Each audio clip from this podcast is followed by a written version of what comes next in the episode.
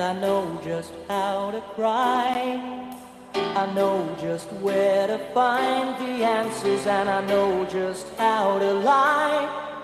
I know just how to fake it, and I know just how to scheme. I know just when to face the truth, and then I know. Hola, ¿qué tal, estimados oyentes? Buenas noches. Bienvenidos a Petaco de Análisis, el mejor programa futbolero de la galaxia. Mi nombre es Johnny el Kashima Lozano y es un placer estar compartiendo con ustedes esta noche en una entrega de nuevo de este radio show auténtico y hecho con el corazón.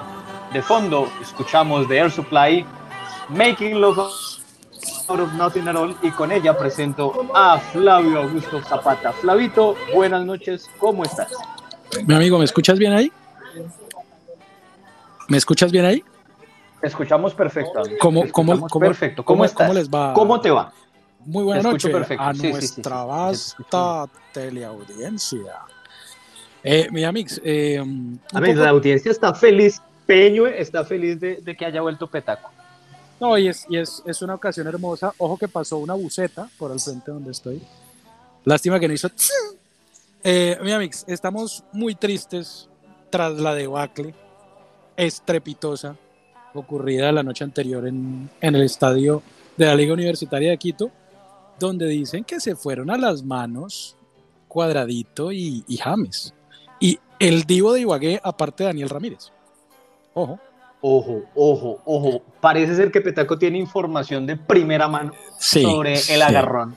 Sí, porque que el lambón de Ramírez seguramente ocurrió. por habló con alguien y Bueno, pero espera, espera que lo presente para que le puedas pegar y él se Co- pueda defender. como, como el buen lamezuelas que es. Déjame esta licenciada. Gracias. Y ahí se va yendo Air Supply con Make Love Out of Nothing No. at All. No Y importa, ahora- mi amix, mi amix, un pequeño paréntesis, no importa que escuchemos toda la canción.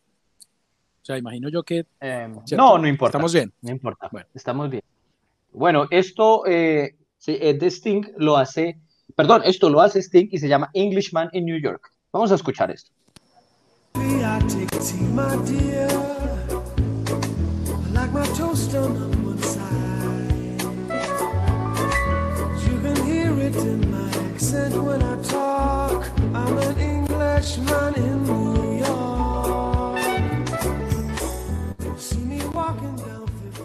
I'm an Englishman in New York. Ramírez, buenas noches. ¿Cómo le va? Qué caución autóctona la que eligió, ¿no? Muy, muy propio de su idiosincrasia, de su indio sincrasia. Buenas, buenas noches a- al querido Kashima Lozano, gracias por la invitación nuevamente a hacer Petaco de Análisis, al zarrapastroso de Flavio Augusto, buenas noches, espero que estés muy bien, y a Parrita, buenas noches aquí. Coco, ¿cómo Pero no lo saludes, a- Señor, pero Parrita era la sorpresa de la noche, no lo saludes porque lo... ah, vas- perdón, eh, perdón, eh, No. y esperimos hablar de la, de la debacle de la selección Colombia y te- tenemos algunas informaciones eh, sobre lo que pasó en el camerino de la, del combinado cafetero. Tu título, Ramírez, tu título. Ya, ya está Mi título. como Campo Elías Terán. Se va Queiroz, fuera Queiroz. Bueno, pero ¿cuál de los dos? ¿Se va a Queiroz o fuera Queiroz? Porque es que que Fuera se va Queiroz. es que el tipo ya toma la decisión. Y fuera es que tú quieres que se vaya. Sí. Fuera Queiroz. Es hora de que se vaya el, el africano, el mozambiqueño. Ah, bueno. Le soltaste la mano a Queiroz.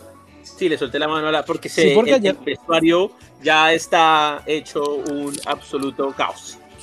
Ayer en el 4-1 todavía le tenías fe. Miserable. No, no, no. Este señor es un zarrapastroso que está diciendo mentiras a la audiencia. Deja de mentir. Bueno, no vayan a creer que esto es como los agarrones de Oscar Rentaría Jiménez con, con cualquier panelista que le pongan al lado, ¿no? Esto es auténtico. Estos dos señores del otro día casi se van a las manos aquí en mi casa. Un par de sinvergüenzas. Pero bueno, ahora vamos a dotar de Un decencia. par de gorilas. Vamos a dotar de decencia el programa presentando a nuestro siguiente invitado, que en un ejercicio de originalidad nos trae una banda eh, africana, más precisamente de Nigeria. Muy seguramente no es de la capital de Nigeria, tendrá que, hacer de, tendrá que ser de algún tuburio eh, suburbano, pero esto se llama Fela Kuti y, se, y, y, y, Zombie. No sé quién sea la banda, no sé quién sea el, eh, cuál sea la canción, ya Parrita vendrá a sacarnos de la duda. De la ignorancia.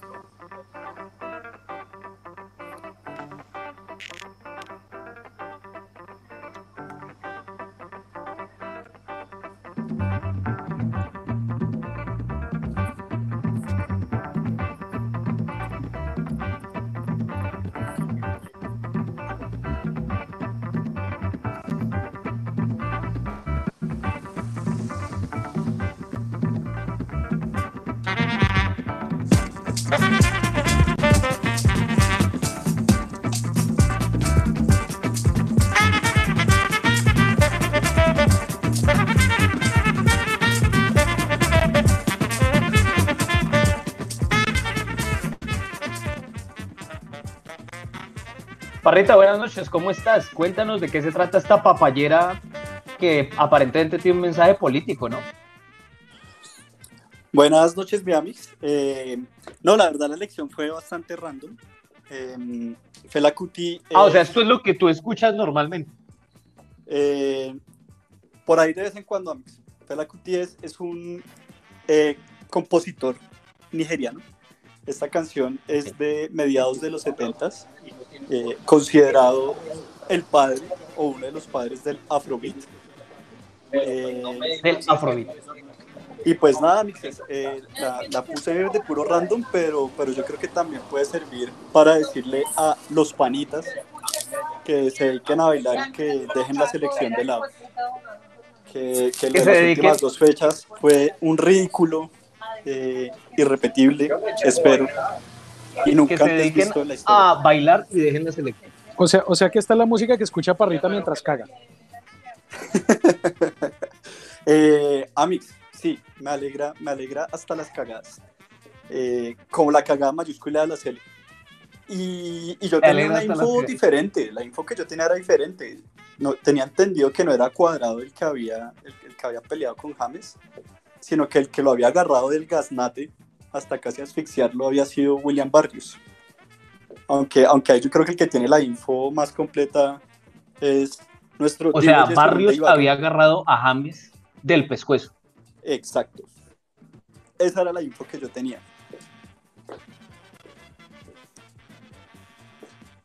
No sé si aquí nuestro amigo Daniel Ramírez, eh, que, que es el que tiene los O chismes. sea, siempre Daniel Ramírez. Pero ven, eh, Parrita, tú dices que eh, ent- entremos ya.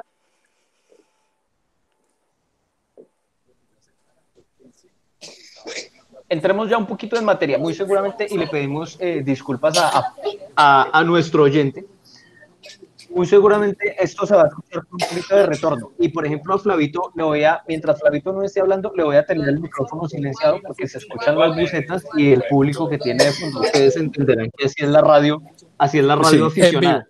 En Sí, eh, si dejamos el micrófono, sí, si dejamos el micrófono de Flavito habilitado siempre, muy seguramente nuestros oyentes van a terminar volviéndose trompistas y antivacunas por las conversaciones que pueda haber de fondo. Pero bueno, vamos, a, vamos al tema importante.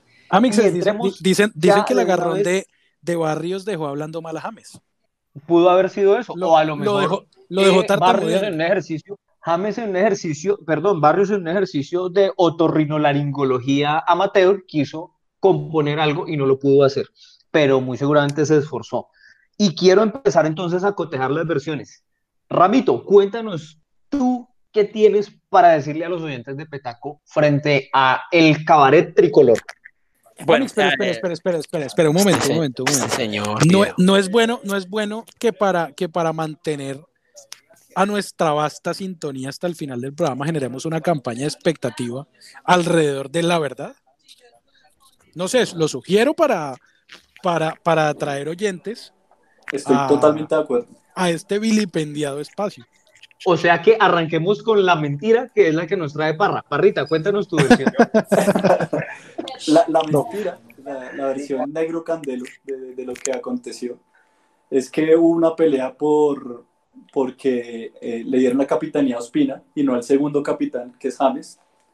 Eh, entonces hubo unos comentarios por parte de Il Divo de Ibagué, que no es Daniel Ramírez, y al final de cuentas eh, terminaron involucrados más jugadores eh, entre ellos William Barrios, que termina sujetando del cuello a James Rodríguez, y contado me han que eh, se terminaron yendo a las manos miembros del el plantel tricolor.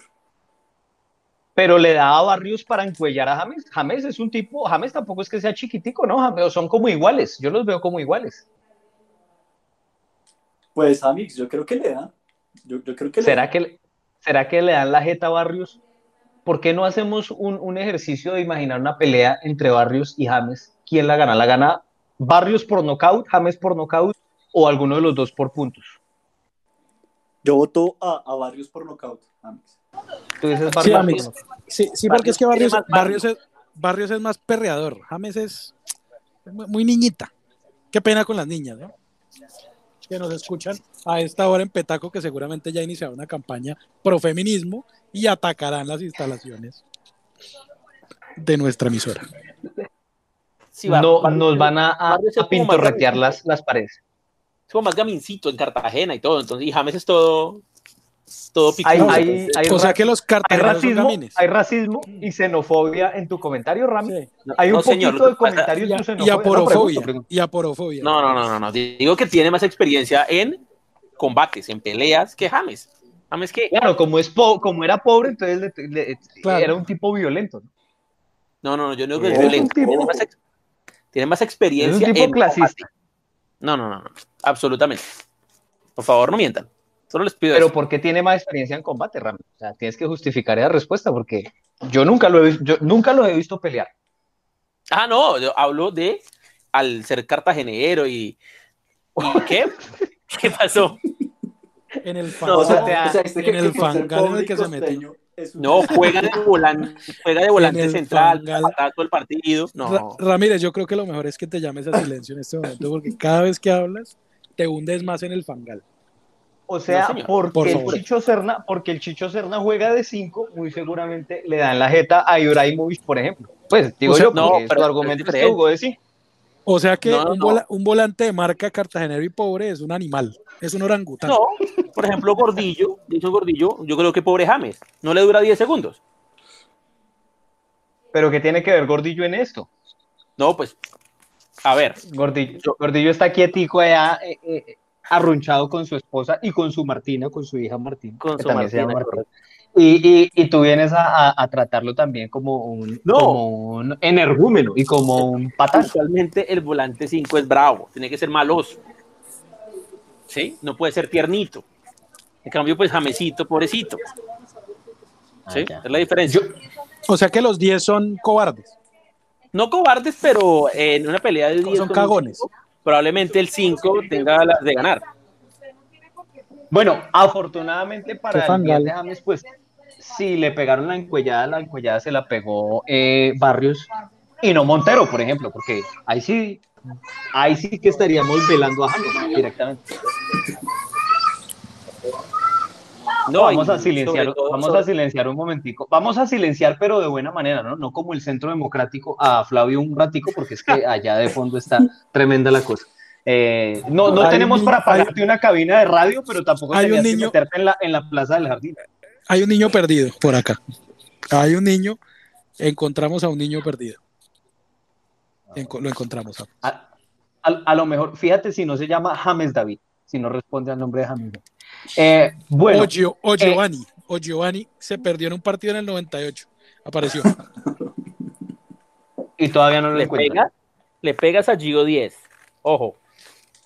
Bueno, entonces la versión de Parrita es que Barrios eh, casi que estrangula a James Rodríguez y que al ver esto otros eh, elementos de la tricolor pues se agolparon, ¿cierto? Em, se armó una maraña de golpes, codazos y puños de todos los colores, porque ahí hay morados, ahí hay negros, ahí hay blancos, de muchos matices, ¿no? Como mucho, mucho Prismacolor. Hubiera sido un, un buen momento para hacer un comercial de Prismacolor ahí con toda la cantidad de golpes que tuvieron que haber dado. A todas estas y ante, ante esa escena casi que dantesca, ¿qué habrá hecho mi profesor Océano? Porque dicen que Océano es un tipo pacífico, ¿no? Pues dicen, no sé. Mi profe, o sea, A mí, no, yo yo, pensé- creo que miró con yo desdén pensé- la. Yo pensé que con la sensualidad de Océano iba a bastar para apaciguar los ánimos. El niño sigue por acá gritando de forma. ¿Tú crees que Océano es un tipo sexy? Yo creo que Océano es muy sensual. Yo creo que no hay manera que no lo sea. Además, ¿De Océano- dónde es el profe Océano? Con ese nombre es algo muy, muy bello. y además tiene tilde en la E. Océano. ¿Y de dónde es el profe Océano? Parrita, tú que eres el tipo dateado, dateado. Tú que eres nuestro César Augusto con los datos Se y llama con otras cosas. Océano, Océano da Cruz. Se llama el propio Océano. Mira, ahí, ahí te contestó nuestro César. Océano Andrade da Cruz. Es de Cabo Verde. Mi profe Ah. Océano. Ah, vea pues, es de Cabo Verde. Sí, es Océano verdolago. Muy africano el programa de hoy. Océano Andrade. Es- y- está, Bastante está, está Fela Cuti, está Océano, que es de Cabo Verde, y está Ramírez odi- odiando a los negros. No, no, no. Está- pero Ramito, de Juan Congo desde, desde Senegal. yo hablé Esto- de, Sene- de Senegal y ustedes me criticaron, me vilipendiaron. ¿Y Senegal? Ojo. Bueno, muy seguramente al tener esa, esa furrusca y esa, ese- esos golpes que se dice hubo en el vestuario, imagínate después de ver una escena de esa y a lo mejor haberte, haber cobrado por ahí algún codazo o en medio de la confusión que un manazo de Jerry Mina haya terminado pegándote por ahí en el oído o algo así, tienes que entrar al estadio de la Liga Universitaria de Quito a perseguir 11 liebres ecuatorianas que ayer parecían los trotamundos de Harlem, ¿no? Porque por momentos parecía que eran 11 peleas del Mundial del 70. Qué cosa incontrolable el equipo de Alfaro. Pero bueno, imagínense ustedes, pongámonos los zapatos de los jugadores del combinado del combinado de los falsos positivos, y entrar pues en ese escenario tan adverso de jugar contra esa gente, eh, contra 11 ardillas, pues complejo. ¿Cómo lo viste tú, Flavio Augusto?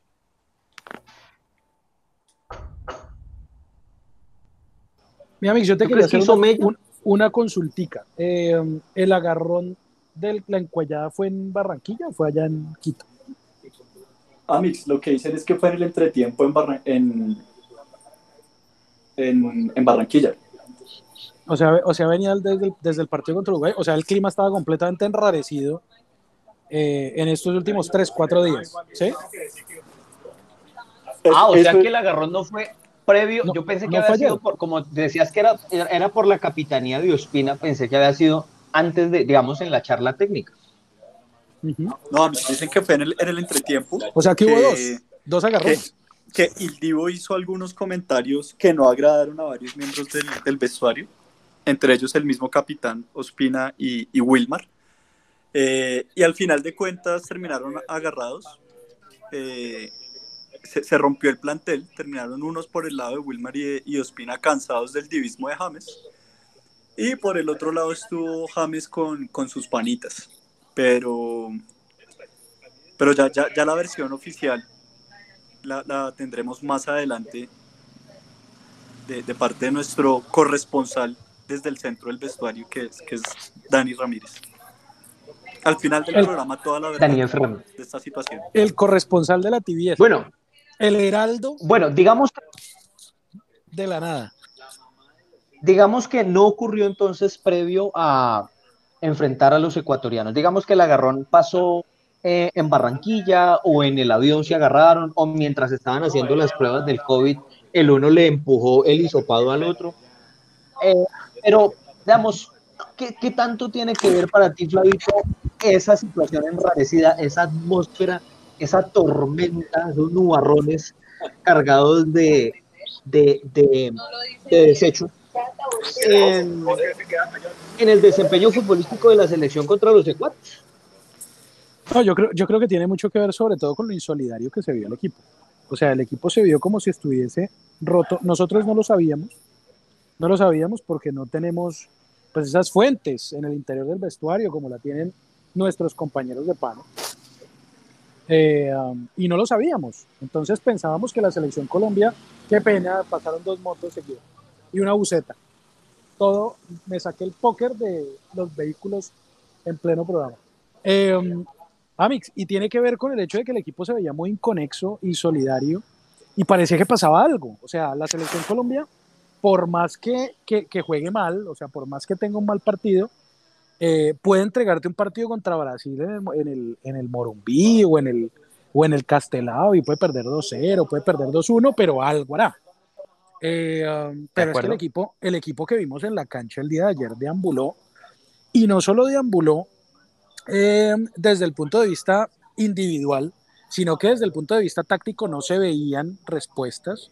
Eh, el bandazo que pega el profesor Queiroz al poco tiempo de haber empezado el partido, que es hacer cuatro cambios, eh, indica que se equivoca en la confección del once inicial, o sea, independientemente de que el equipo esté roto por dentro, eh, el tipo le pifia al once inicial, la espalda de Orejuela era, era la, cama de, la cama de Esperanza Gómez, era la espalda de Orejuela. Entonces a mí, acuerdo. a mí me generó, a mí me generó, me generó mucha desconfianza. Primero, el, el planteamiento inicial con Lerma de 5, ¿sí? A pesar de que lo había hecho en Inglaterra, eh, pues salir a jugar así eh, eh, de entrada planteaba un partido de poca lucha en el medio campo eh, y de salir a buscarlo contra Ecuador. No salió a buscarlo contra Uruguay en Barranquilla de entrada, pero sí salió a buscarlo contra Ecuador en, en Quito, una vaina rarísima. Eh, y, y bueno, eh, pasan, pasan, pa- pasan estas cosas. Yo la verdad hacía mucho tiempo no sentía vergüenza con una selección colombiana y esta me hizo sentir mucha vergüenza. Claro, es que seis goles es algo que no sucedía hace rato, ¿no? Ya todos los portales de prensa han dicho que llevamos más de 40 años sin recibir una goleada, eh, una vapuleada de esas características. Creo que lo último mm, nefasto que recordamos es el 5-0 en Copa América contra Paraguay, ¿no? Eh, en cuanto a resultados abultados. Pero bueno, eh, lo de ayer fue una vergüenza, sobre todo teniendo en cuenta que, que si bien es cierto los ecuatorianos son rápidos, son ágiles, son potentes, pues un equipo joven, ¿no? Y se supone que en las eliminatorias uno de los factores que más termina inclinando la balanza por una selección y otra es la experiencia. Y ayer ni siquiera nos pudimos aferrar a eso, a la trayectoria de James, de Cuadrado, ¿sí? de, de, de Davi- del mismo Davinson. Eh, no pudimos al menos aferrarnos a, a- a esa experiencia, eh, como en muchas ocasiones, por ejemplo, lo hacen Chile o Uruguay, selecciones que tienen procesos largos y que cuando se ven desbordados por las circun- circunstancias, al menos apelan a eso. Pero claro, podrían empezar a salir las respuestas a flote de confirmarse, y ya lo tendremos en breve aquí en Petaco de Análisis, cuando Daniel Ramírez, el corresponsal del centro del vestuario, nos diga qué fue lo que pasó entre los jugadores de la selección Colombia. Porque al menos a punta de pundonor, tú por ahí sacas un resultado digno. No digo que vas a empatar, pero por lo menos un resultado digno sacas. Parrita, ¿tú cómo viste a la selección de el africano? Amix, eh, pues más allá del resultado, que, que fue un desastre, eh, y, y más allá de que probablemente lo, lo del cabaret sea cierto, porque es, es inexplicable, por más que un, que un Sergio Parra sea el que dirija la selección y no, no un técnico con, con el recorrido de Queiroz, eh, comerse seis goles en Quito de la manera como nos lo comimos es, es porque algo, algo más estaba pasando. Eh, pero más allá del cabaret, contra, contra Ecuador vimos de nuevo problemas, solo, solo que más, más graves, atenuados, eh, más, más, más fuertes, por lo que, de, de lo que habíamos visto antes, por ejemplo, contra Venezuela, contra Chile, que eran esos, esas pelotas largas a las, a, a las espaldas de los, de los laterales, casi todas las perdíamos. Incluso antes de que se lesionara Stefan, recuerdo que en el partido contra Chile eh, hubo un par de jugadas en las que se vio superado por la espalda. Eh, muy pobres los relevos en las bandas, eso también lo vimos contra Venezuela, si lo hayamos goleado, lo vimos contra Chile, lo vimos eh, contra Ecuador. Entonces hay, hay unos males que, que, ya venía acarreando el equipo, que, que confirmárselo del cabaret, pues lo, lo, lo, que pasó es que pues ya, ya, ya tocamos fondo y con un equipo físico y rápido por afuera como lo es el ecuatoriano, pues peor aún. Creo que el, escenario, el escenario para la catástrofe estaba, estaba eh, yo sí creo que Queiroz pues, se, se ha demorado en renunciar. Eh, definitivamente los jugadores no le entendieron la idea. Si de verdad hubo cabaret y si de verdad, como, como se cuenta, hubo esa pelea que hubo en el vestuario, eh, pues marica, él, él, él, él, tiene que tomar una decisión lo, lo que se dice es que él preguntó si el problema era él. Eh, les pidió a los jugadores que fueran sinceros si, si creían que el problema era él y, y- y nadie les respondió. Eh, y pues yo veo que esto es muy, si, si es un problema de vestuario, creo, creo que llegue quien llegue va a ser muy difícil eh, reenrutar a la selección rumbo a Qatar El que- 2022. Pero, pero, El que pero yo, otorga, yo- yo el que tengo, yo- otorga, ¿no? yo tengo un problema, yo tengo un problema con, con, con el esquema, más no con el técnico. Mi problema es con el esquema táctico y mi problema no es tanto con el técnico, aunque creo que tras, lo- tras o sea, lo que ocurrió en el vestuario parece que se le salió completamente de control el tema. Y al salírsele completamente de control el tema, pues ya perdió completamente el control de- del vestuario y la credibilidad. Entonces, Tu cuando problema, tu problema es con el 4-3-3. Sí, sí, sí. Ese ha sido mi problema siempre. Eh, nuestros jugadores no sienten ese esquema. Un esquema que necesita mucho trabajo y además tres portentos individuales en el medio campo que no tenemos. Y un 9 Em, y un 9 o un falso 9 de la putísima madre. Exactamente. Cosas que no tenemos y extremos de la putísima madre. Jugamos con un, cuatro- laterales que- con, un vayan- 4-3-3. Con, un, con un 4-3-3, que el 4-3-3 pues pretende utilizar eh, los extremos, ¿cierto? Y explotar los extremos con extremos perreadores. Podemos decir que Luis Díaz es uno de ellos. Eh, Luis Díaz, a quien aparentemente Queiroz odia, lo detesta porque es el último cambio eh, cuando está en el banco y es el primer cambio cuando juega de titular. Eh, um, parece que Queiroz lo odia, no sé por qué. Y en ese orden de ideas, pues el equipo no, no un equipo que, que pretende utilizar extremos, no utiliza extremos, que tiene que tener tres portentos en el medio campo, no tiene tres portentos en el medio campo.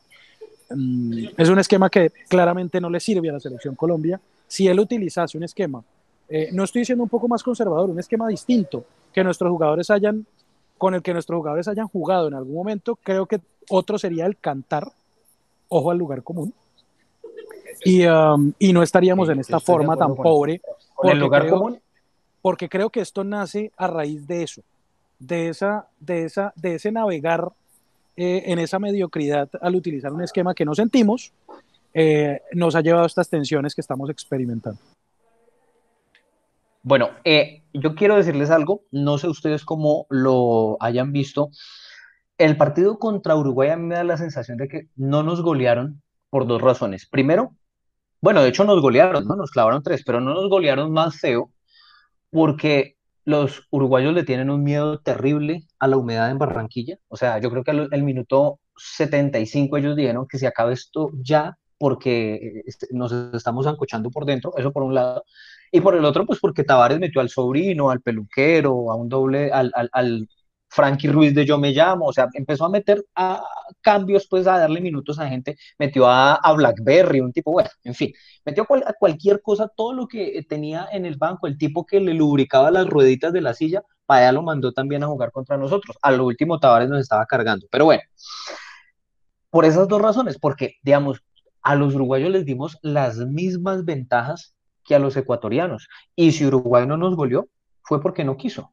Fue porque no puso más el pie en el acelerador, sino tranquilamente nos hubiera podido hacer los mismos seis o hasta siete goles.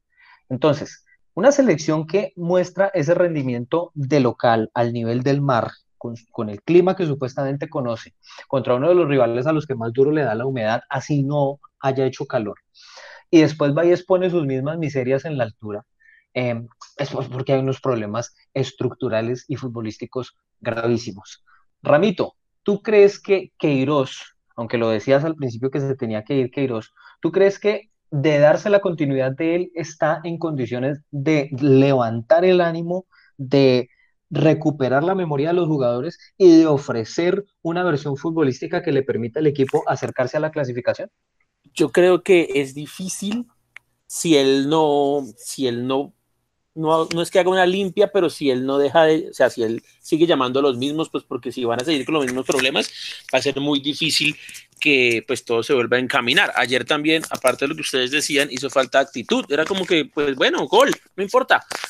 Venían los goles y, no se notaba como esa actitud de ir, bueno, vamos, vamos quedamos 2-0 perdiendo, vamos a intentar llegarles con todo para descontar, ¿no? Como que, pues bueno, 4-0 a los 33, se vinieron los 50 mil cambios que hizo, hubo como 8 10 minutos al final donde pues intentaron reaccionar. trata, trata de ubicar, trata de ubicarte el micrófono en una zona en la que no haya interferencia, porque parece que, que algo le pegara al micrófono y se escucha más eso que tu voz.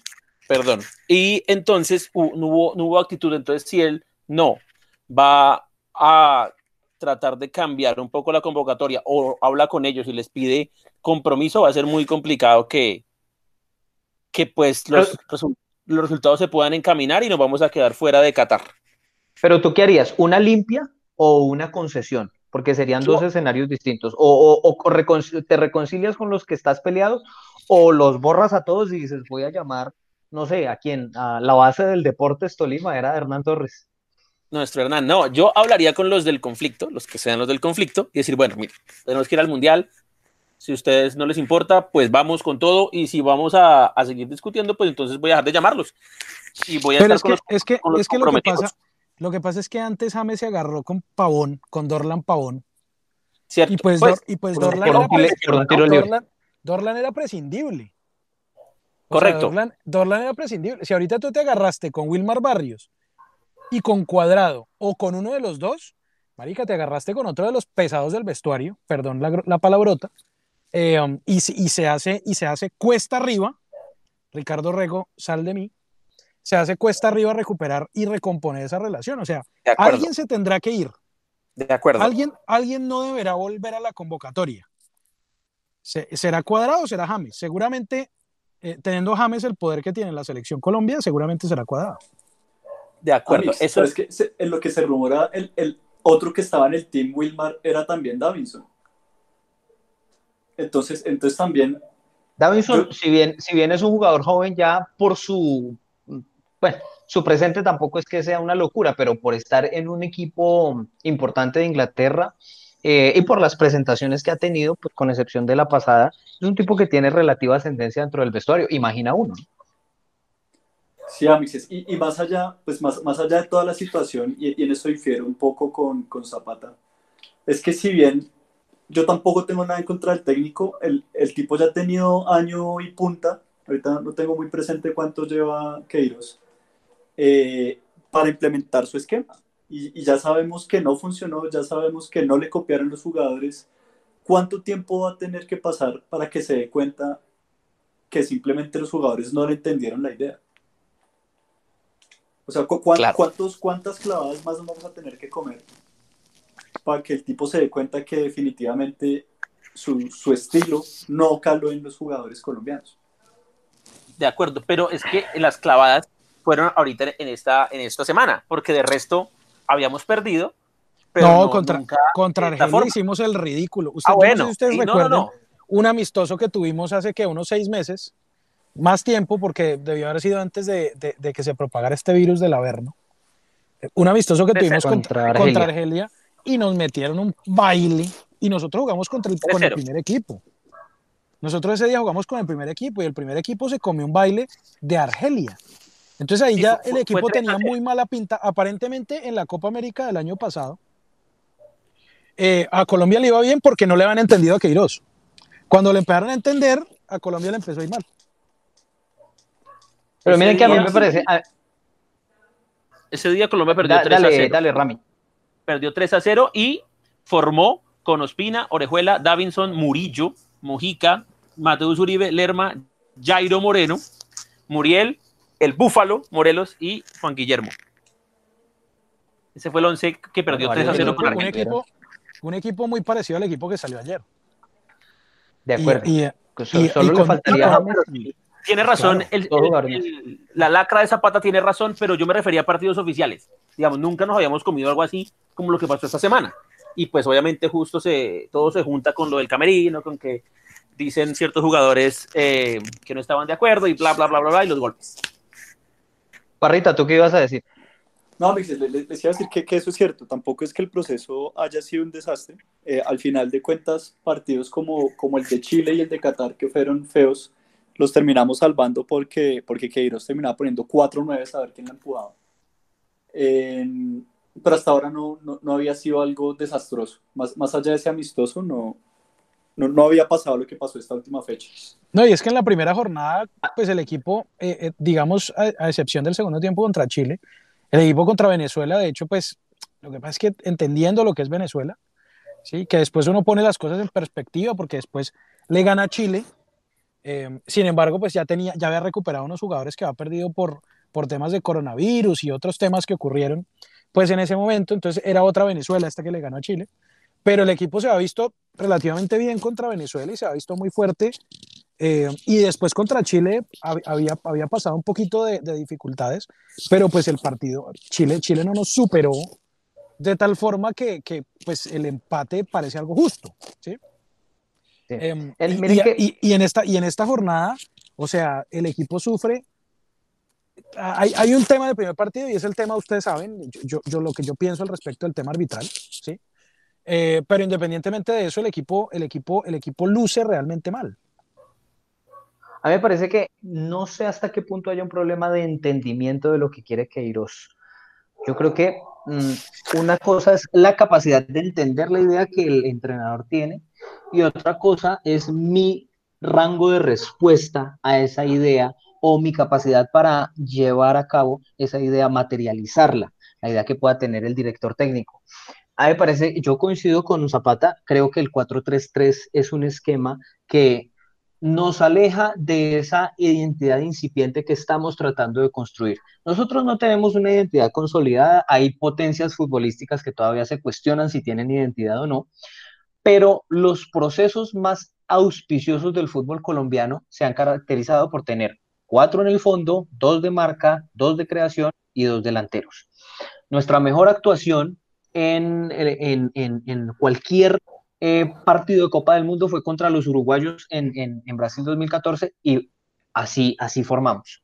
Las mejores presentaciones de nuestros equipos del torneo local en certámenes internacionales, casi todas eh, a cargo de los hijueputas de Nacional, han sido así, con 4-2-2-2.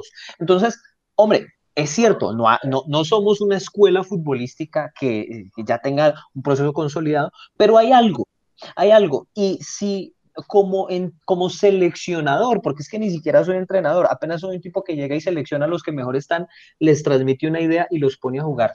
No trato de acercarme a eso.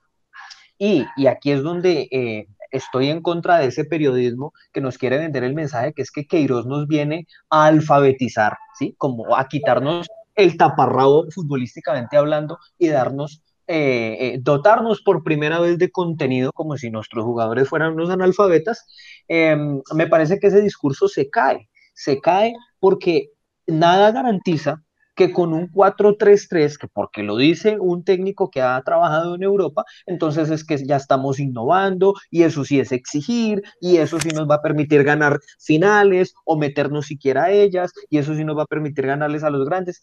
Eso es carreta, eso es carreta. Nosotros hemos ganado y hemos perdido con grandes o chicos jugando a la nuestra. ¿sí? Y tenemos, yo no estoy diciendo que vuelva a jugar el pibe Valderrama, ni mucho menos, pero tenemos que partir de la sensibilidad futbolística que tengan nuestros jugadores, de la forma que tengan ellos de entender el fútbol. Eso en cuanto a lo general. Y en cuanto a lo particular, quiero hacer un comentario. Yo no entiendo, yo, creo que aparte de Luis Díaz, eh, Queiroz también odia mucho a Wilmar Barrios, porque es que también lo sacó contra Uruguay y lo expuso. O sea, contra Uruguay llegó y lo sacó como a los 20, 25 minutos para afuera y esta vez lo sacó de la titular también. Entonces, a me parece que ahí hay algo que puede ir más allá de las ideas. Él confía mucho en Lerma, pero creo que todos coincidimos en que el 5 titular de la selección o el volante tapón, el quitador, pues no hay ninguno con mejor presente que Barrios. Entonces, pues a mí me parece que ahí también puede que haya algo de tensión entre Barrios y Queiroz. Sí, y, y, y, además, además le da, le da, o sea, lo empoderado que se sentía Wilmar Barrios al inicio de este ciclo, eh, lo, lo, tiraste por la borda cuando lo, lo, expones en el partido frente a Uruguay. Entonces probablemente pierdes la credibilidad, la, la credibilidad de, uno de, de, uno de los capos del vestuario. Eh, um, Amix, y aparte comentar algo, otra cosa de este 4-3-3, que se hace supremamente ancho porque además eh, James no regresa. ¿Mm? Entonces, cuando tú tienes un 4-3-3, es un, es un, eventualmente pasa a ser un 4-5-1, ¿sí?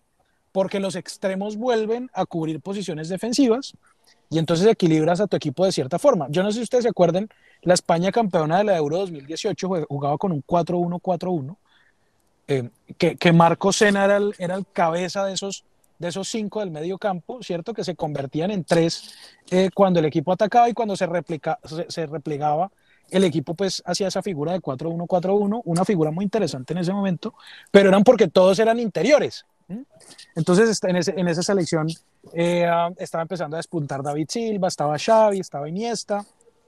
Entonces era una selección que tenía la versatilidad para hacer y para aplicar ese sistema táctico. Además eran jugadores en un nivel extraordinario. ¿sí? El 4-3-3 eh, te expone mucho. Yo, yo he leído algunas discusiones que con ese sistema Guardiola ganó todo. Eh, con ese sistema eh, en, el, en el Bayern Múnich y en el Manchester City ¿Ustedes están todo. escuchando bien a Zapata? Yo, yo lo escucho con interferencia. Yo lo escucho Eh, lo, lo escuchó perfecto y claro. Ah, listo, bien, adelante entonces. Eh, Flavito, síguela, síguela. Y, y, um, y, um, y- y eso es completamente falso, porque pues obviamente la selección colombiana no tiene las individualidades que tiene el Barcelona. Entonces, uno se debe adaptar al esquema táctico dependiendo de los jugadores que tenga. Aquí no puede llegar un tipo de decir, no, es que vamos a jugar así, ¿sí? Porque entonces vuelve Herbert Chapman o vuelve eh, um, eh, un técnico de los 50 y, dices y dice que vamos a jugar con un 4-2-4, que prácticamente contra Queiroz en algunos partidos terminamos jugando con un 4-2-4 una cosa absolutamente ridícula y absurda, eh, porque al tipo se le, se le cansó hacerlo así, y las cosas no son así. Tú tienes que adecuar el sistema táctico a los jugadores que tienes. Y que estoy completamente de acuerdo con Lozano. Nosotros teníamos, teníamos alas profundas. No pretendamos disimular con el esquema táctico el hecho de no tener alas profundas. Si nosotros tenemos carencias en los laterales, debemos trabajar los laterales desde la base. Por eso el entrenador de la selección Colombia tiene que trabajar con la base y con las selecciones sub-17 y las categorías sub-20 para intentar empezar a encontrar esos laterales que durante mucho tiempo no hemos tenido y que nos dieron tanto, porque las alas nuestras tienen que ser profundas, ya que nosotros sentimos ese 4-2-2-2. Parra. No, hay, hay para, para complementar un poco lo que, lo que mencionaba Flavio. eh, el, el tema de que, de que James o, o Muriel, cuando también iba por el extremo izquierdo, no retrocedieran lo suficiente para apoyar a, las bandas. Eh, es, es el tema que les hablaba que es una debilidad que ya se había visto contra Chile y ya se había insinuado contra, contra Venezuela. Y si el equipo, además de eso, estaba roto, como dicen que, que está, eh, Marica, más allá de que, de que tenemos unos laterales muy biches, la soledad con la que tienen que jugar, o con la que tuvieron que jugar eh, Orjuela y, y, y Mojica fue, fue Mojica, horrible. Mojica. Fue horrible, amices. Eh, o sea, e- ellos dos tuvieron que bandearse, pelear con esas balas ecuatorianas que tienen, que tienen por las bandas. Eh, además, Murillo también estaba lentísimo. Eh, y básicamente, ahí la culpa del DT es que él mismo selecciona a, los tipos, o sea, él fue el que lo- a los tipos que llamó. Él debe conocer sus fortalezas, debe conocer sus falencias y cuadrar un esquema táctico de acuerdo a eso. Y ahí es donde digo que los jugadores no, no lo entienden. No, no, no me refiero a que no, la cabeza no les dé, sino que si tú le dices a, a Cuadrado que ya no va a jugar por la banda, sino va a jugar más de interior, cosa que no hace en la lluvia y cosa que no suele hacer, eh, o, o o les das a los jugadores una serie de instrucciones eh, para que jueguen de una manera en la que no están habituados a jugar. En, en, en unos ciclos que duran apenas un par de semanas cada, cada tres meses, cada cinco meses. Marica, los males no te la van a agarrar. No te la van a agarrar. Usted selecciona unos tipos que sean más o menos los que estén mejor de nivel y arma un esquema o una forma de juego que se adapte a lo que juegan esos tipos. Muchas Pero- de las pero- críticas. Y además. Am- No, amigos, sí, regálenme, regálenme cinco minutos, por favor. ay, güey, Dale, dale, tranquilo. Mira, em, y además el africano casi nunca había jugado con el 4 con el 4 4-3-3. Casi nunca. Él usualmente jugaba con 4-5-1, 4-1-4-1. Y pues es pocas veces que, que le- que le he visto a mi querido africano jugar así. Entonces eso es pues un poquito extraño que lo, lo, lo quieren implementar acá cuando no hay, pues Colombia no tiene casi me- mediocentros así con esa capacidad que necesita Sí. un equipo para jugar así. Sí, Sigue habiendo, sigue habiendo como algo que roza con tu micrófono, Ramito. Mira a ver qué, qué- qué es, porque a veces se, se escucha más fuerte eso que, que- que lo que, lo que nos dices. Eh, yo, la verdad, desconozco, eh, digamos, ahorita Ramito de pronto nos puede buscar cómo jugaba la Irán de, de, Queiroz en 2014, por ejemplo, que pues para lo que tenía, no es que haya hecho un muy mal mundial. Eh, si bien es cierto, pues fue eliminado en primera ronda, pero pues le tocó en un grupo con Argentina, con Nigeria, en fin. Eh, y, pero, digamos, una de las críticas que le hacen a, a Queiroz y con la cual yo particularmente pues eh, estoy de acuerdo, es que demuestra por ahora con sus decisiones, con sus planteamientos, un desconocimiento absoluto de la competencia, ¿sí? Yo creo que, digamos, hay técnicos que eh, se han convertido casi que especialistas en determinadas competencias. El caso de Carlitos Bianchi y Marcelo Gallardo en la Libertadores, por ejemplo. Son tipos que conocen la competencia, ¿sí? Y pueden tener jugadores de unas características, de otras, les venden medio plantel, les traen buenos refuerzos, no hay plata, en fin, se la roban los dirigentes, lo que sea, lo que pase, pero ellos conocen la competencia, saben jugarla, saben declarar, saben preparar los partidos, conocen eh, esas particularidades que el jugador colombiano tiene, el ecuatoriano ofrece, el uruguayo eh, posibilita, en fin. Y, y, eso les ha permitido a ellos pues destacarse en, en, en, esos certámenes. A mí me da la sensación de que Queiroz no tiene ni idea. Yo creo que ni siquiera sabe cómo es el formato de la competición. Yo creo que ni siquiera sabe que la Conmebol tiene sede en Paraguay. O sea, a mí me parece que uno de los requisitos que debe tener cualquier seleccionador de, de, de, del continente es haber tenido una experiencia, así sea como espectador de las eliminatorias. ¿Sí? Porque es que nuestras eliminatorias son muy particulares, ¿sí? Eh, son pocos equipos. En Asia compiten como 500, en Europa son uh, otros 200, ¿sí? Acá son poquitos, ¿sí? Pero son eh, 10 equipos en los que tú, tú, te enfrentas con selecciones a 4.000 metros de altura, ¿sí? A nivel del mar, Vas al Estadio Nacional de Montevideo, vas al Estadio Nacional, eh, perdón, al Centenario de Montevideo, vas al Estadio Nacional de Chile, en fin, hay tantas particularidades en la eliminatoria sudamericana y da la sensación de que Queiroz está de paseo, o sea, es un turista que cruzó el charco, vino, se, se toma una foto con un indio guayú en la Guajira y después baja, se mete una bandeja paisa y sigue así recorriendo, no tiene ni idea en dónde está. Ese señor tiene que tener cuidado porque de pronto hasta le hacen paseo millonario. Yo no sé ustedes cómo la vean. Amix, yo en esa, en, esa estoy, estoy parcialmente de acuerdo. Perdonarán ahí la tibieza. Yo, yo creo que un tipo como Queiroz, que trae su equipo para, para estudiar a los jugadores, para estudiar a los rivales, yo creo, yo creo que Queiroz es un, es un tipo estudioso, es un tipo disciplinado. Lo que yo creo es que no, no, no, ha, no ha tenido el tiempo o, o sencillamente no ha entendido el, el, entorno al que llegó. No, no ha entendido la, la, la, naturaleza de nuestros jugadores, que sí, que pueden ser indisciplinados, que puede que, que, que no, que, que, no quieran trabajar o, lo que sea que dicen de los jugadores a lo mejor. Eh, no, entendió, no ha entendido, no ha interpretado bien cómo funciona la, la competencia.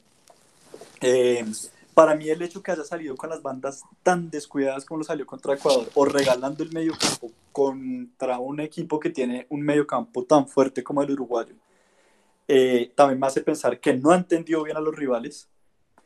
Eh, pero pues Amix, dado el contraste de, de los resultados que se venían dando, que eran relativamente buenos a lo que pasó en el partido. Eh, si bien pidió la renuncia de Queiroz por, porque la, la debacle, el, el, resultado de sacatécnicos, eh, no sé hasta qué punto la responsabilidad le, le, se, se, la puede chantar todo al, al, al, DT. Ahorita, hablamos, ahorita vamos a hablar de porcentajes de qué, qué tanto es responsabilidad de Queiroz y qué tanto es responsabilidad de, de, de los jugadores. Ahora, se supone que eh, Yepes se incorporó al cuerpo técnico precisamente para eso, ¿no? Para, digamos, orientar un poco, para hacer ese guía turístico que dice acá hay que tener cuidado con estos porque son rápidos, en Quito es muy fregado, ojo que usted tiene que preparar un partido para Barranquilla en unas condiciones climáticas y a los tres días tiene que ir a jugar, en otras completamente distintas. Eh, vaya pensando, porque yo, yo recuerdo mucho eh, aquel, aquel eh, Bolivia 1, Argentina 2 de La Paz cuando Argentina la dirigía Peckerman. Eh, el, el patriarca, el que no trabaja mucha, esto se avivó y llamó prácticamente dos equipos, jugó un partido de local y lo ganó, preservó el otro, lo preparó específicamente para jugar en La Paz, después fue allá y lo puso, que incluso estuvo, incluso estuvo Galetti, me acuerdo que Luciano Galetti estuvo, que jugaban estudiantes en esa selección, y ganó los dos partidos, echó a la bolsa seis puntos.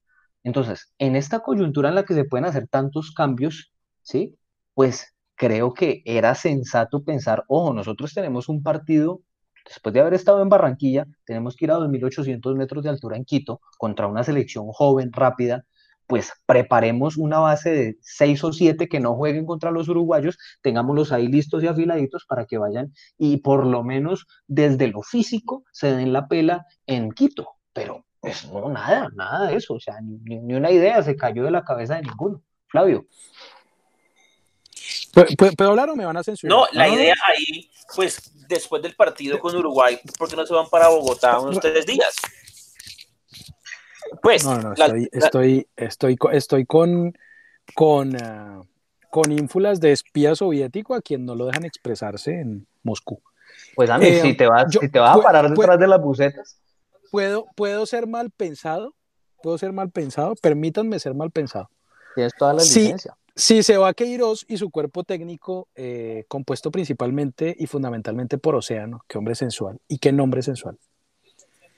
¿Quién sería el llamado en esta coyuntura a apaciguar los ánimos de los componentes de la selección Colombia? El Pecoso Castro, alguien tranquilo. No, es, es alguien que está ahí. Ni siquiera hay que buscarlo muy lejos. O sea, ¿tú crees que Yepes le está haciendo la cama a Queiroz? Ese, esa es, es yo no, yo no sé, yo no sé, yo, yo he escuchado que, que- que algunos dicen que Osorio. Eh, que algunos dicen que, que Osorio está haciendo la cama al profesor Queiroz para llegar a, la- a la selección. No sé Osorio cómo entre trago y trago puede hacerle la cama a Queiroz. Eh, lo, lo- lo considero complicado, pero me parece a mí que en este momento, si se va Queiroz y su cuerpo técnico, Mario Yepes sería el llamado a tomar las riendas de la selección Colombia. Uno. Y dos, la selección Colombia debe ir de cabeza por Marcelo el muñeco Gallardo. No, pero Ah, pero yo no creo que, que Gallardo, No, Gallardo no. su proyecto en River. Gallardo está más interesado en irse a dirigir la Cabo Verde con los nietos de Océano que venir a, a- que dejar River por venir a dirigir la selección. Es difícil, es difícil, pero si nosotros estamos pagando tanto al patriarca, como decía Carlos Antonio Vélez, El grande parlante. me, me parece a mí, me parece a mí que no, pues desde el punto de vista económico y salarial estaría bien y sería una oportunidad de coger, la primera oportunidad de coger una selección para, para Gallardo. Eres un tipo que está, ese, ese Vélez está pegándole a don José, ¿no? Todavía. ¿Qué berraco no lo deja al señor Como, vivir en como, el, como el uribismo que le pega a Santos, Ya, Le arde, que le pega a los le arde Suéltalo. gobernantes. Le suéltalo. arde mucho la cola a Vélez, le arde Sí. mucho la cola. Tiene un ardor terrible, debería echarse menticol, un poquito de menticol ahí y ponerse un ventilador, ponerse el ventilador en todas las revoluciones posibles y poner ahí el culo para que le deje de arder un poquito. Lo que pasa es que, Amix, lo que pasa es que él se puede echar todo el menticol del mundo, pero nunca se la va a sacar de adentro como se la metió don José, porque se la va, ni con retroexcavadora se la saca. Ni cierto. con, la cápsula, ni con la cápsula que sacaron los 33 mineros de Chile la- se la puede sacar. Hoy escuché palabras mayores y, y estaba hablando del escano. Todavía con ese güey, ya va, no, no más, señor, basta. Como no le, como nunca pudo saber una formación y, y no pudo estar ahí, entonces ya el señor diciendo que la pereza, que no sé qué, que es que estaba mm, Lescano tomando decisión. Por este señor, ya no, ya es cuento viejo. Lo imagínate, que él dice, lo, lo- lo que él dice, qué, pe- qué pena, qué pena, Amix. Lo que él dice es que este técnico sí les exige. Eso dice él. Hombre, cuando tú llegas a una selección fundamentalmente de un país que no conoces y en el cual nunca has dirigido, pues lo mínimo es que tienes que acoplarte un poco a los jugadores, ¿no? No tienes que llegar con el ego elevadísimo imponiendo condiciones, porque primero no eres Mourinho, no eres Guardiola, eh, um, hermano, te tienes que acoplar un poquito a lo que hay, a las circunstancias que hay, y tienes que entender la idiosincrasia de unos jugadores y para eso necesitas agachar un poquito la cabeza. O sea, si el tipo llegó a enfrentarse con los jugadores mal, que es lo que dice Vélez, eh, y si los jugadores no lo entendieron, pues peor, eh, porque el tipo desde el punto de vista de pedagogía no, no supo hacer nada. Entonces, en cualquiera de los casos, el culpable es Queiroz. No hay que mirar con retrovisor, eh, señor papá de pantallita, cabeza de Planeta Fútbol. Y menos, y menos cuando el recuerdo más fresco que tenemos es haber caído contra Inglaterra en los octavos de final de un mundial de la mano de Don José, ¿cierto? Por penales, ¿sí? Y el recuerdo más fresco que tenemos con Queiroz es un 6 a 1 de, propinado por una selección que se alimenta a base de cuy. Eh, entonces, mmm, creo que... Creo don, José, que, don eh, José tranquilamente puede decir, cuando lo empiece a decir algo, puede decir, pero nunca perdí 6 a 1. Y Es que, es que mm, eh, es una vergüenza ese tipo de periodismo, ¿no? Metiéndonos, adentrándonos en los dichos del periodista más grande de, el- de- del país. Mm, digamos, imagínense ustedes esta derrota eh, a manos de Peckerman. No, el tipo ya hubiera ido a incendiar la federación, ¿sí? Y estaría pavoneándose por todos los canales y por todas las emisoras diciendo con toda su verborrea que es que el técnico no trabaja y cómo no va a pasar todos estos desastres si es que el técnico no hace nada y es un abuelo que le soba la espalda a las figuritas y ya y, y- y no más. A- al periodista más grande del país no se le puede olvidar que cuando Benítez llegó al Real Madrid a imponer una idea, a creerse más que los jugadores, a enseñarle a tipos como Cristiano Ronaldo a dónde tenía que ir a presionar al lateral derecho o izquierdo del contrario, pues le fue como el culo. Y después llegó Zidane, que escasamente sabe que tienen que pasársela a los blancos, les limpió la espalda, les dijo, ustedes son muy lindos, los, más bonitos, los perfumó, los bañó, les, les, les emboló los guayos, los mandó a la cancha y se cansaron de ganar y ganar. Entonces, lo que pasa es que como el señor Vélez desconoce la esfera humana porque él no tiene nada de eso, ¿no? No tiene nada de eso, no tiene nada de humano. Entonces, lo mínimo que uno tiene cuando va a dirigir un colectivo, cuando lo va a liderar, es acercarse a lo humano. Cualquiera que haya ejercido la docencia, así sea en una academia de garaje, sabe que, hombre, yo no me las puedo dar que voy a ser profesor de Harvard y voy a sacar a mis estudiantes, pues, como si fueran premio Nobel de medicina todos. No, hay que mirar qué es lo que da la tierrita y a partir de ahí acomodarse y tratar de lograr lo que se pueda con lo que hay. Ahora otra cosa, basta de ese verso que es que dilapidamos la mejor generación de la historia en no sé qué sé más. Nosotros no estábamos para campeones del mundo. Tal vez estábamos para pelear una Copa América. Tal vez estábamos para pelear una Copa América. Muy seguramente hubiéramos podido llegar a alguna final. A- pero, Amix, basta, Amix, pero ¿cómo basta de vas mentir. el- Pero basta de tipo- el mentir de que, que dice- dilapidamos pues la mejor generación de la historia del fútbol sudamericano cuando es esto, es esto y no mucho más. El tipo que dice que somos unos bolivianos agrandados, el inventor del término, bolivianos agrandados, dice que estábamos para ganar algo. De o sea, para ganar algo contra la Brasil de Neymar, contra la Argentina de Messi, contra la Uruguay de Suárez y Cavani. El mismo tipo que Contra la Chile- boliviano. Contra la Chile de. Bielsa, de Bielsa San Paoli, que tuvieron también una generación muy buena. Alexis Sánchez y y que, Vidal. y que a nosotros, Eh, a, a nosotros en perspectiva del Mundial de- del 2018 nos saca una Inglaterra con Kane, Sterling, Dele Alli, Trippier, Henderson. No, nos sacó un equipo que fue semifinalista del mundo. O sea, así Sí, de claro. sencillo. Y un equipo que tenía, te- te- tiene muy buenos valores. Inglaterra tiene muy buenos valores y es probablemente candidato a ganar en 2022. Mundial al que no sé si vayamos. Creería que no. Pues eh, parece ser que no vamos a ir, parece ser que no vamos a ir porque como ahora tenemos un técnico que exige, ¿no? Eh, ahora tenemos, o sea, el, el- el- el discurso era que antes las figuritas salvaban al técnico que no trabajaba. Y ahora esas figuritas son tan limitadas y en su momento fueron tan sobrevaloradas, tan sobrevaloradas que no son capaces de entender una idea de un técnico exigente. Hágame el ver- hágame Ah, el Amixes, bendito favor. Y, más allá del, del- del verso de la disciplina, eh, as- así don José no hiciera un culo, el, el simple hecho de decir, James, tú vas de media punta, eh, Falcao, si no estuviera en un, buen nivel, eh, bueno, Falcao de 9, a ponerlos a todos, a todas las fichitas en su puesto. Una decisión simple, sensata, a lo mejor no tuvo que trabajar mucho don José como, como decía, como dice COVID Antonio, Eh, pero pues el, problema es que es- este tipo Queiroz se, selecciona unos tipos, selecciona unos jugadores para ponerlos a jugar en posiciones que no, que no son las de ellos. Entonces se, pone a inventarse la Coca-Cola, reinventársela. Eh, Es que, es, que, es, que- es que el trabajo de un seleccionador, Parrita, y, a- y aquí es donde hay un problema con lo que piensa este tipeo. eh, exacto, Así, sí. así estemos haciendo periodismo de periodistas. El, el- el trabajo de un seleccionador nacional, cuando se le pide trabajo, es para que tenga alternativas en su esquema cuando una de las figuras no esté, cuando una de las figuritas del pesebre no esté. Porque trabajo desde lo táctico a un seleccionador nacional no se le puede pedir.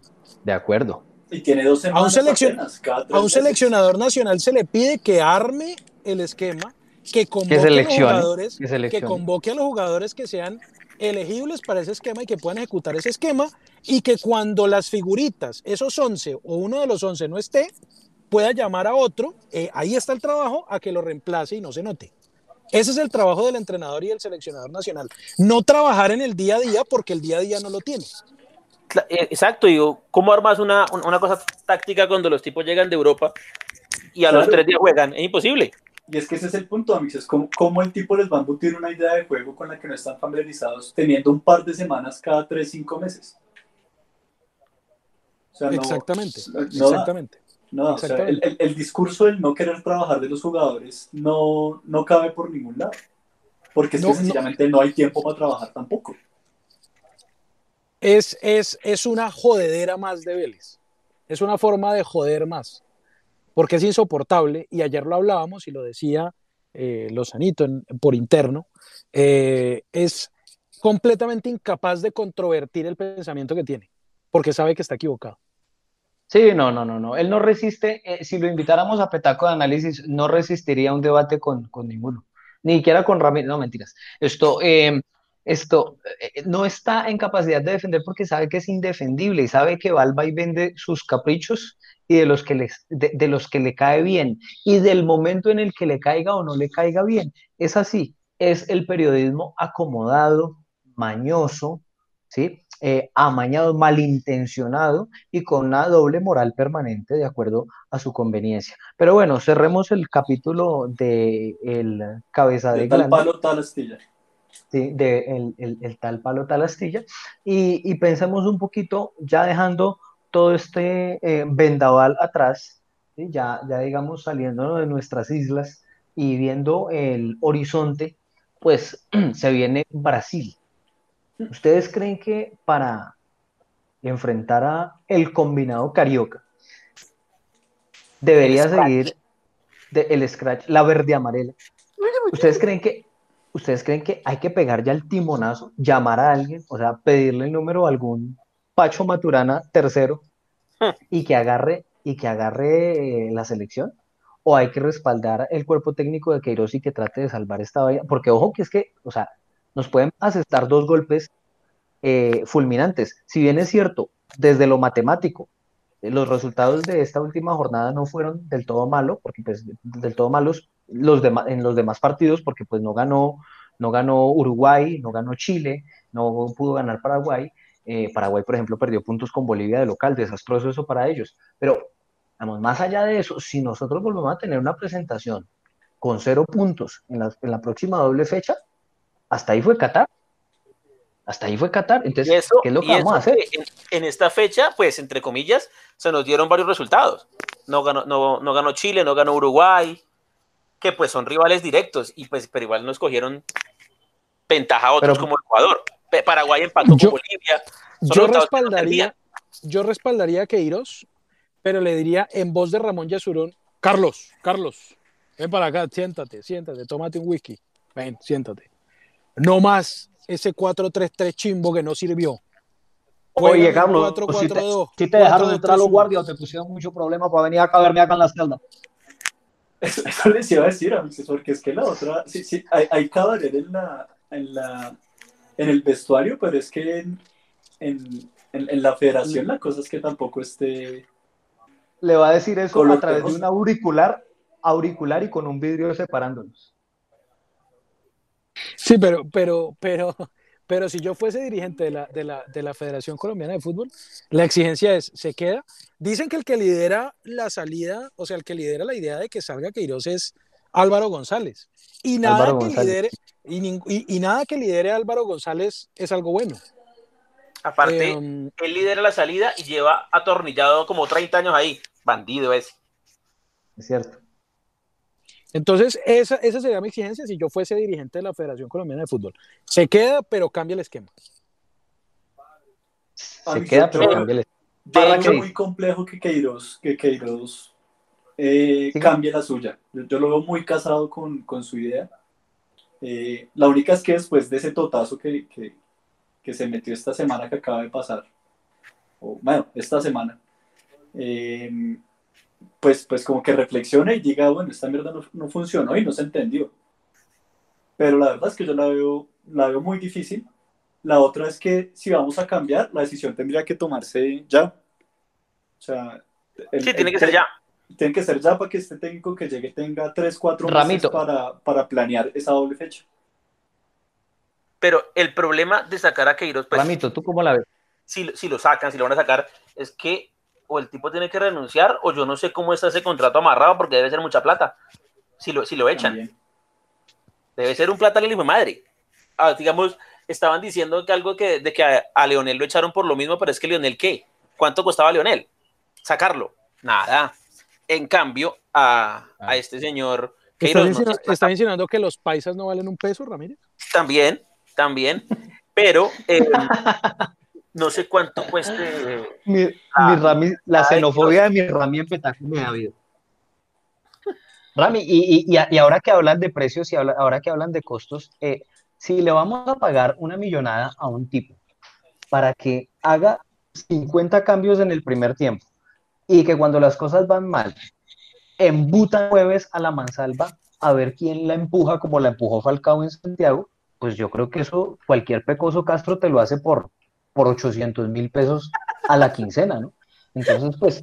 eh, ¿Cómo, sea- justificarán, ¿Cómo justificarán los Perarnaus y los Cunderas? ¿Cómo justificarán que Guardiola a veces cuando va perdiendo o empatando los partidos tira nueves a la topa Tolondra?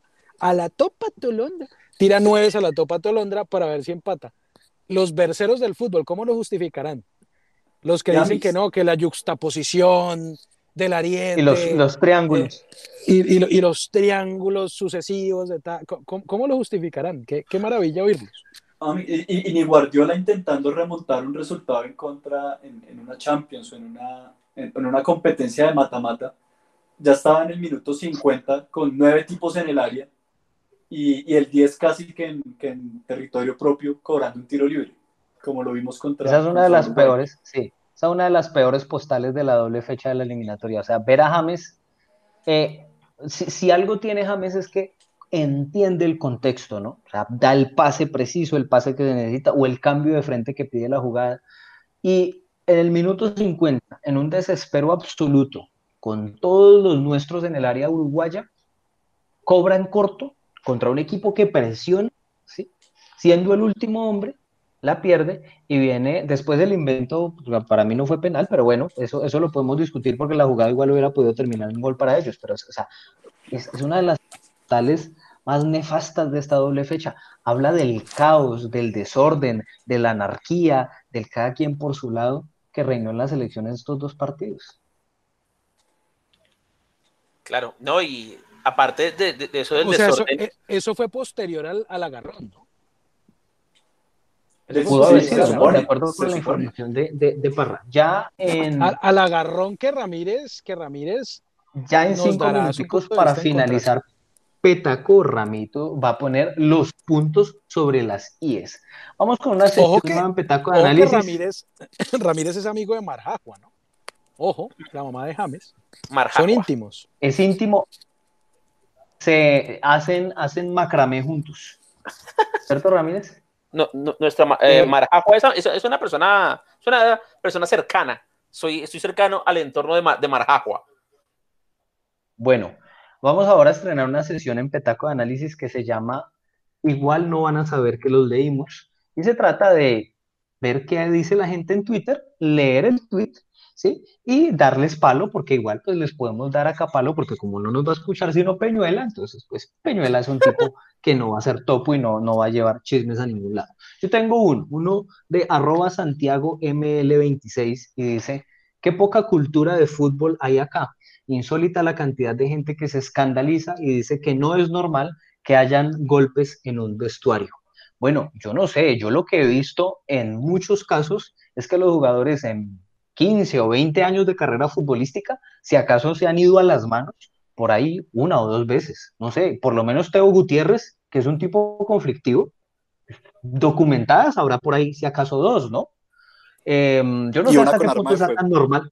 Yo no, yo, y una con arma, ma- maravilloso. Yo no sé hasta qué punto sea, sea, sea eso de decir, me, me parece que está canchereando mucho Santiago diciendo que, eh, que, que- que arma es normal, pues que, se- que, que es normal que se agarren pues a las trompadas en el vestuario, pues como si eso fuera, no sé, ir por las aguas o darle 10 vueltas a la cancha. Yo no lo veo normal, a mí me parece que es terrible, me parece que es, es, es escandaloso que unos tipos que tienen puesta la camiseta de la camiseta de la selección, que se supone son lo más garanado del fútbol nacional, vayan y se agarren a las trompadas que porque el uno quiere ser capitán, el otro no, que porque no cobró el penalti, que pueden tener discusiones, pero los golpes, hombre, no, por lo menos lo- así lo veo yo, yo no sé cómo lo ven ustedes. Por lo menos así lo veo yo. ¿Te acuerdas que había una sección así? Creo que Marino Millán era el que, el, que- el que la, Sí. Uy, La comandaba. me estás comparando con Marino Millán. Eh, va a tener que sería comparar con incapaz, Chema sería Sescandón. incapaz. no, Amix, no, porque yo no soy el de la, el de la, el de la probabilística, ese es Rami. Mm, yo, yo sí creo que es necesario, pero, pero, eh, um, digamos, a veces en un vestuario hay gente que no se quiere y es normal.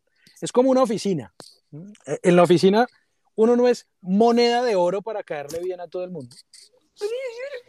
Y hay, y hay, y hay conflictos, hay- gente que no te Estás cae como bien. Sebastián Viñolo, al, al que le gusta comparar su propio trabajo con el de los futbolistas. No, es que, es que, aunque bien el trabajo de futbolista es bien sui generis, pero, pero las, hay Como hay cuando la señora de de las-.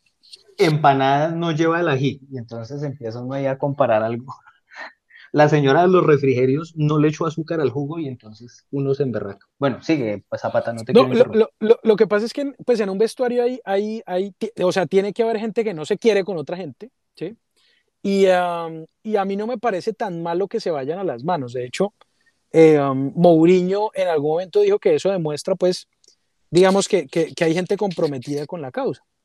Mm, A mí no me parece necesariamente malo. A mí lo que me parece malo es que el, que el director técnico haya perdido la autoridad del grupo. Que eso es lo que parece que pasó, porque parece que después de la pelea, Queiroz les pregunta algo así como, si a ustedes les parece que el problema soy yo, entonces díganme si me debo ir. Eh, Y todo el mundo guardó silencio, ¿cierto? Eh, probablemente, no sé, debió haber alguien haberle dicho algo, debió haberlo respaldado, decirle, profesor, usted no es el problema, el problema es que nosotros nos detestamos y nos queremos dar en la jeta, por ejemplo. Mm, Parece que no hubo ningún tipo de respaldo. Entonces, lo grave en este caso es que ya parece que el director técnico y la ascendencia del director técnico no existe.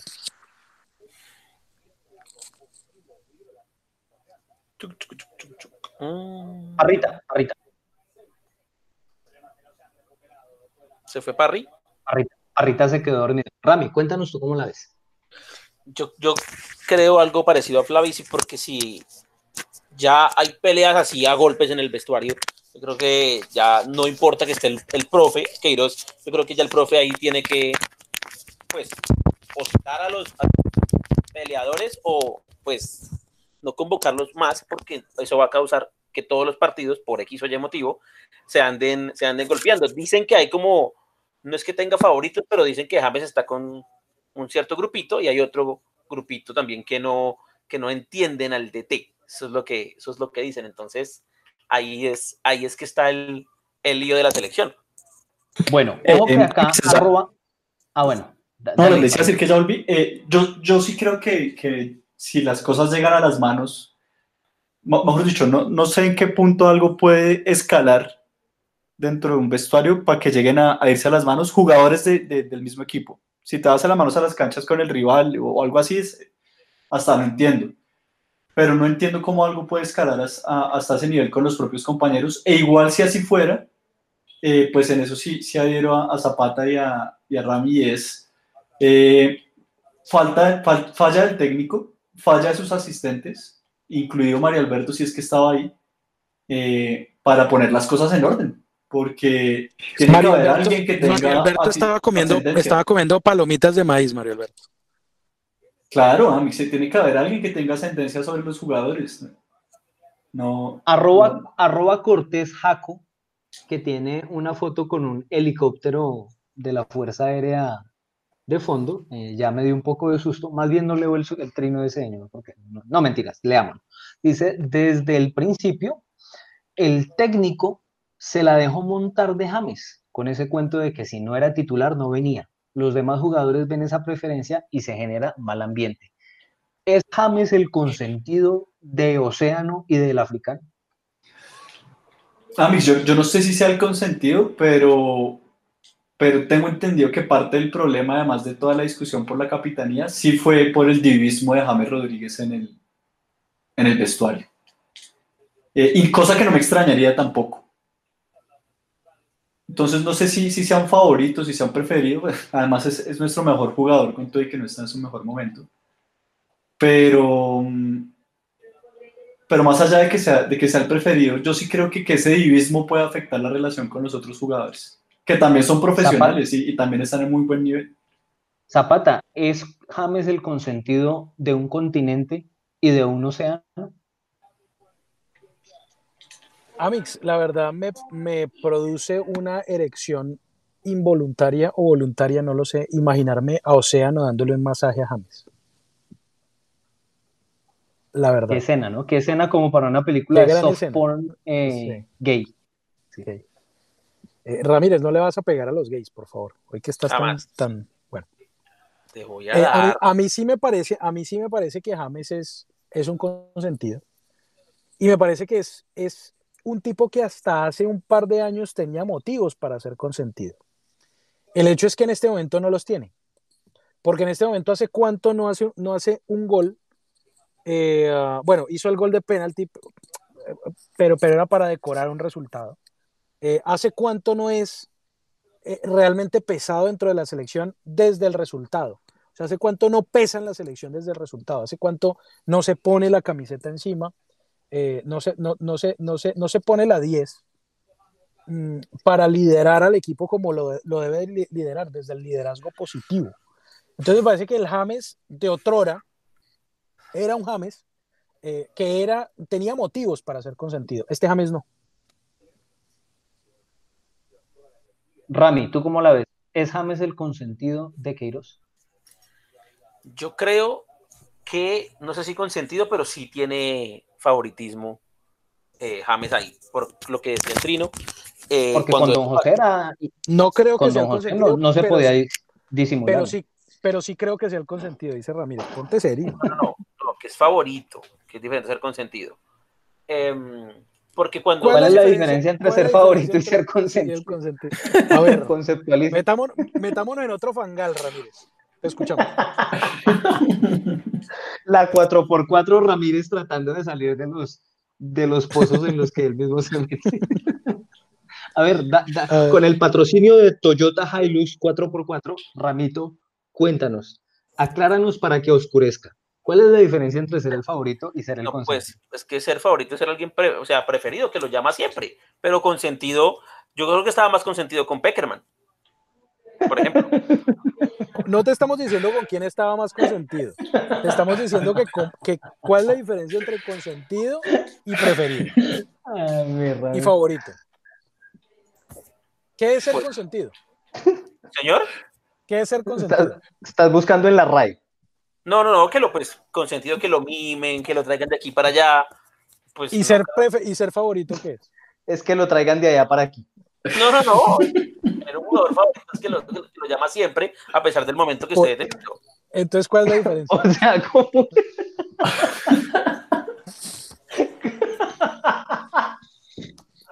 Ay, mi Rami, Rami. No, pero no, no, no, le- no, no molestemos a mi Rami. Rami, eh, eh, esto, eh, ¿tú definitivamente crees que James sí es favorito o consentido? es, es, sí es favorito de, de Carlos Queiroz, por supuesto que sí. Porque te iba a decir, te iba a decir, y tú lo estabas diciendo, y yo, yo coincido plenamente contigo. Eh, Peckerman, con Peckerman era descarado el favoritismo, o sea, Peckerman co- co- cogía a James para todo, ¿no? Yo creo que eh, lo quería más que a los nietos, ¿no? Y él de manera como, como, explícita lo dijo. como con Ancelotti, como con Ancelotti, por ejemplo. Eh, exacto, entonces, eh, hombre, no sé, ¿Debe ir la selección parece- por Carleto? Ojo, numeral, numeral Carleto a la selección. Carleto tricolor. A mí, Carleto tricolor. Me, me, me emociona pensar en un Carleto todo rosado en Barranquilla, eh, ataviado en un camibuso de la selección Colombia y, y destilando manteca italiana ahí en, el, en, el, en la pista atlética del Metropolitano, en donde alguna vez el pibe Valderrama le ofreció un billete de 50 mil pesos a Oscar Julián Ruiz. Oscar Julián Ruiz. Amix, ahora no Esto- sabemos, teniendo en cuenta la- las tendencias sexuales, y me voy a meter en un fangal, teniendo en cuenta las tendencias sexuales de Oscar Julián, no sabemos para qué le estaba ofreciendo los 50 mil pesos. Bueno, O sea, eh, que todos los- o sea que todos los homosexuales eh, tienen sexo por dinero, Flavio Augusto. muy probablemente. Muy probablemente. Uh, Se me va a venir. pero Rami, despierta. Despierta para que le pegues. Aquí estoy, aquí estoy. No, es que es una basura. Pega primero, me dice a mí que homofóbico Está y eso, y ve al señor. está, está leyendo, está compartiendo trinos de la NBA en otro grupo. Ojo. Eh, Pero, no, pero señor, en pleno programa. La tarde. en pleno programa. Le- les muestro, les muestro el panta- les tiro pantallazo. Eres una. ¿A qué horas fue eso? Les tiro pantallazo. nuestro, nuestro Andreito Guerrero. Les tiro pantallazo a las Nuestro- 8 y 17 pm. Por eso, ¿qué horas son? 17 p.m. ya estábamos haciendo petaco, pero bueno. Claro, pero rato. ¿qué horas Eh, son? bueno. son las, Eh, las nueve de la no, noche. No, yo, yo, yo lo que, imagínate, imagínate Carleto alcahueteando gente a diestra y siniestra ahí en el, en el, en el seno de la, de la selección. Eh, a, a James Rodríguez, ese es el tipo de entrenadores que le gustan, ¿sí? Y en eso, en eso le podemos encontrar un poquito, un poquito de razón eh, a lo que dice el miserable de Vélez. ¿sí? James Rodríguez necesita un técnico pater- paternalista que lo, que lo mime. En eso estamos de acuerdo con Ramírez. Lo que pasa es que no nos pudimos poner de acuerdo en lo que era consentido y, y preferido y Y favorito. ¿Cuál, cuál Pero- era la diferencia entre consentido y favorito? Quedará de tarea para la próxima entrega de Petaco dentro de 17 meses. De- definitivamente James Rodríguez sí, ese es el perfil de entrenador que le gusta y, y- y- y así funcione, así rinde. ¿Y qué vamos a hacer, no? ¿Qué vamos a hacer?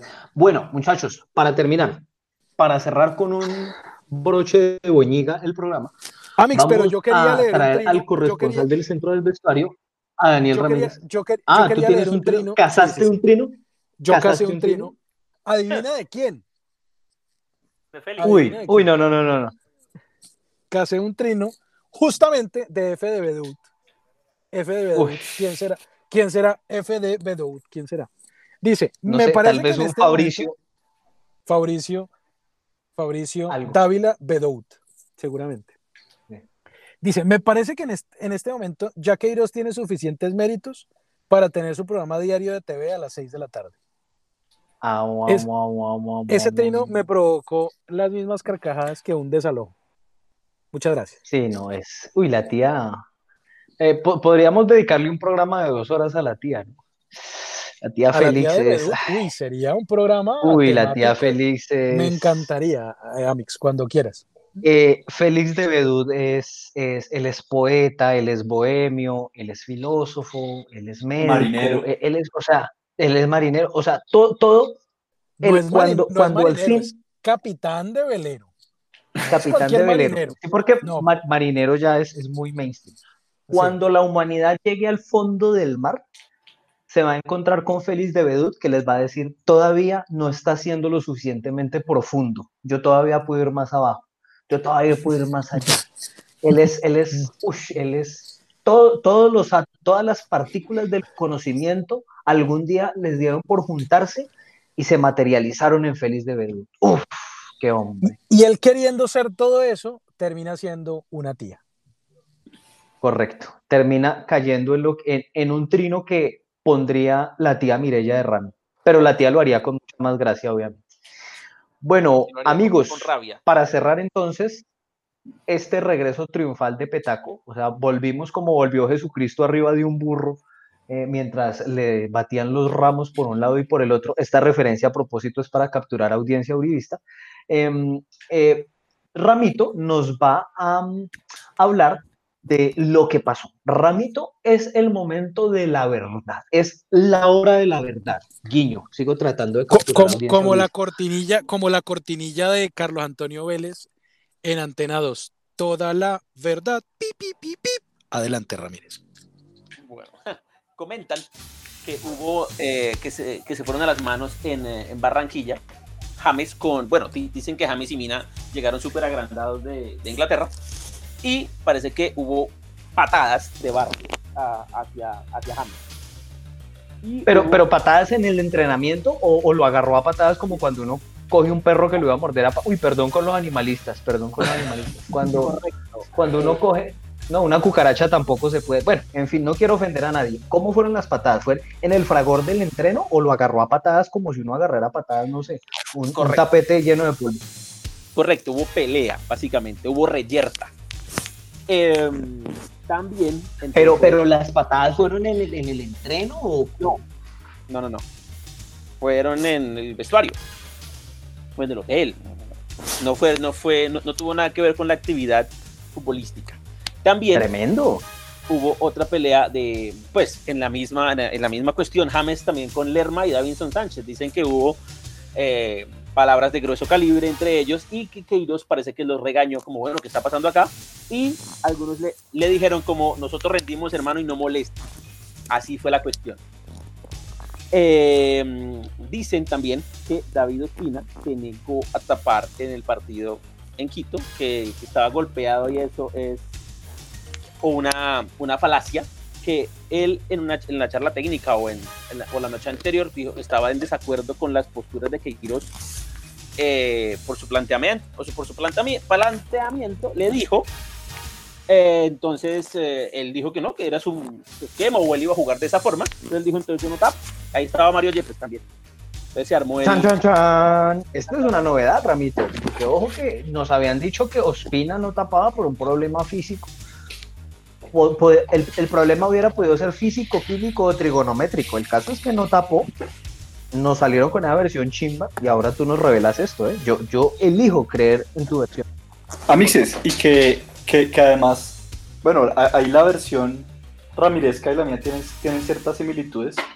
Eh, dicen que en gran parte también eh, Ospina eh, estaba en, en el equipo contrario al de, al de James. Es- eso sí, no sé si, si Ramito tengo una información contraria a eso. Eh, ¿Tendrá que ver, tendrá que ver el afer Daniel ahí? Uy. Uy, uy, Ah. uy. Ahí, ahí es donde también me emociona el, El Daniela el novelesco. Ahí es donde, ahí es donde todo toma tintes Daniel Ramírezco. Ojo. o Negra Candelescos. Que para efectos prácticos es casi lo mismo. Es lo mismo. Y, y parece que uno de los que dijo no molesta. Ramito, pasa- pásate a FM que estás en todo el arco. Perdón, eh, dicen que uno, uno de los que dijo no moleste que nosotros rendimos, le dijo al profe Queiroz, no jugó el partido. O Entonces, sea que pudo haber sido Mina. no porque Jerry estaba expulsado. Sí, Jerry estaba- bueno, ¿quién, claro, quién- claro. quién Tan pudo, idiota. quién pudo haber sido? San Andrea Guerrero yo. ¿Quién pudo haber Pues sido? Barrios. Pudo haber sido Barrios. Pudo haber sido Barrios, Claro. correcto. Pudo haber sido también Ospina. No, no se meta que nosotros rendimos. Exactamente. Y va a Ecuador y, y nos clava seis. Eh, Exacto. Bueno, Y- de- eso. esta telenovela que nos deja Ramito acá, eh, primero yo elijo creerla, yo creo que es la verdad, yo creo que eh, lo que nos dijo el señor Ramírez ocurrió tal cual. Sé, obviamente él en su ejercicio de reportería no puede revelar las fuentes, pero yo lo que le puedo decir a la vasta audiencia de Petaco es que la fuente de Rami es de la entraña de el vestuario, por decirlo así, del vestuario. Es de tiene línea directa con el vestuario Ramito, entonces muy seguramente así fueron los hechos y es tremendo porque, digamos, uno de los jugadores que más ascendencia tiene por historial, por rendimiento, porque siempre ha tenido ese punto honor y ha dejado como todo por la selección y no ha perdido un ápice de credibilidad casi nunca, es David Ospina. Y si David Ospina le da la espalda a James, lo que decía Flavio ahorita, ¿no? Una cosa es decirle, usted no vuelve a Memín, a un tipo al que le digan Memín. Memín, es que vos no volvés a la selección. Hay 15 millones de Memín en el país, ¿sí? Pero, pero, pero ya sacar a un tipo como David Ospina, o por lo menos ir eh, por bandos opuestos, eso ya tiene otros tintes, hermano. Ahí le pueden estar volteando el, la canoa al Tata y puede que le toque más bien quedarse en Everton tratando de aprender inglés de Liverpool y no volver por aquí. Sí, señor, porque ya son varios y el Tata quedaría solo con uno o dos compañeros nomás. Entonces le va a tocar o cambiar su actitud o que no, que no vaya a ser llamado. Vamos a ver qué va a pasar de aquí hasta marzo, que es contra Brasil. De, de acuerdo. Agradecemos la audiencia de ustedes, la compañía de ustedes habernos sintonizado. Vamos a tratar de ser más organizados con estas entregas de Petaco de análisis, pero lo importante es que Petaquito volvió. Zapatica, gracias. Gracias, Parrita. Gracias, Ramito. Nos veremos en una próxima oportunidad. Gracias, mi amix. Buenas noches a todos.